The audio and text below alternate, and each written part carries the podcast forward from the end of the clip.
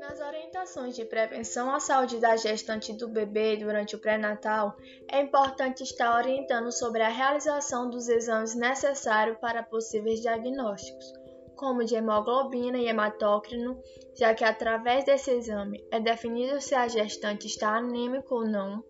É importante a sua realização, pois se a gestante estiver com anemia, ela precisa fazer tratamento, caso ao contrário, poderá ocasionar problemas para o bebê, como um possível aborto ou o bebê nascer prematuro.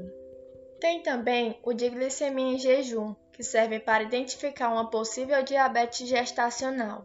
E quando não é feito esse exame e a gestante é diabética e não faz o tratamento para controlar a diabetes, o bebê irá nascer muito acima do peso, o que aumenta os riscos de complicações no parto, chances de hipoglicemia neonatal e também de desenvolvimento de obesidade na vida adulta. Já o FTA-ABS é feito para diagnosticar a sífilis e é importante a sua realização pois se a gestante estiver infectada, ela terá que fazer um tratamento adequado, caso ao contrário, a sífilis poderá causar aborto e má formação do feto. Também é importante o exame de sorologia para toxoplasmose, que é feito para identificar a presença de anticorpos Toxoplasma gondii, parasita que causa a toxoplasmose, uma doença assintomática que acaba passando despercebida o qual torna-se muito perigosa para as grávidas.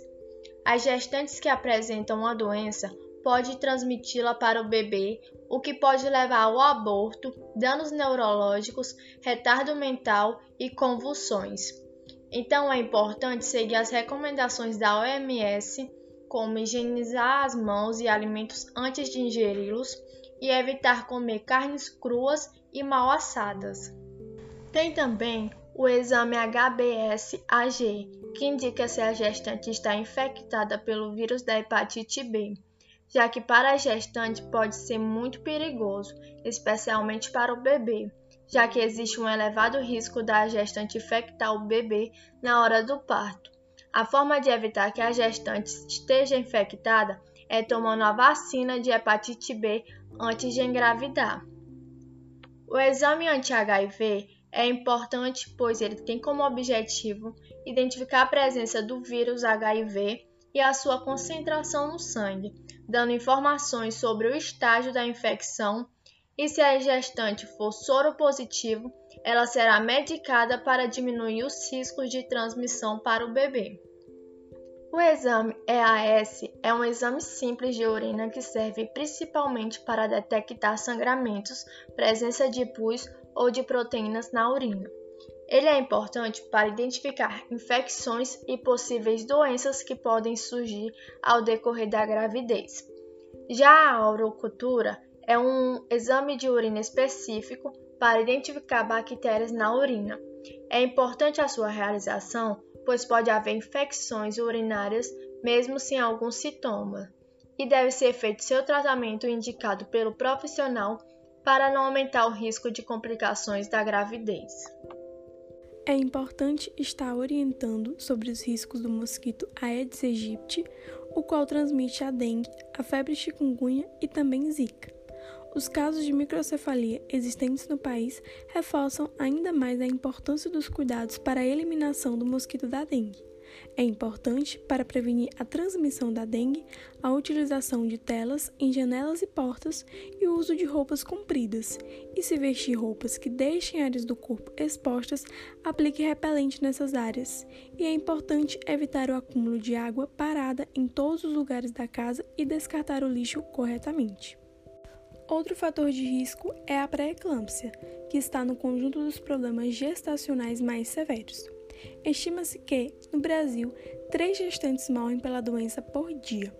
Com isso, torna-se necessário que as gestantes se atentem aos sinais, como cefaleia intensa, alterações visuais, como visão borrada e luzes diante dos olhos, dor intensa abaixo das costelas, vômitos, endema súbito nas mãos, pés e face, e caso haja presença desses sintomas, procurar atendimento na unidade básica de saúde para um diagnóstico. É de suma importância estar orientando sobre a importância das vitaminas, como sulfato ferroso e ácido fólico, para prevenir a anemia.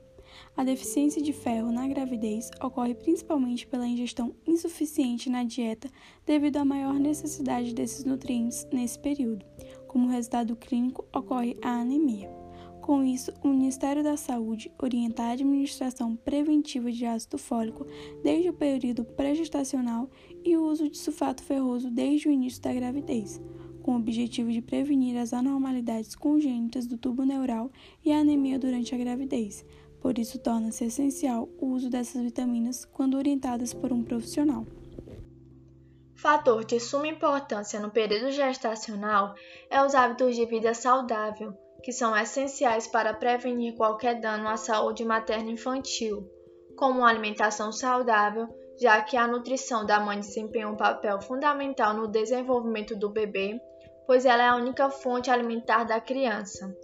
Uma vez que esta nutrição não seja adequada, pode trazer consequências severas para o bebê de forma que ele possa vir nascer prematuro com o crescimento retardado do esqueleto, funcionamento mental pobre e até mesmo natimorto. É importante que o consumo alimentar seja preferencial de frutas, legumes, verduras e evitar o consumo de alimentos gordurosos, enlatados e empacotados.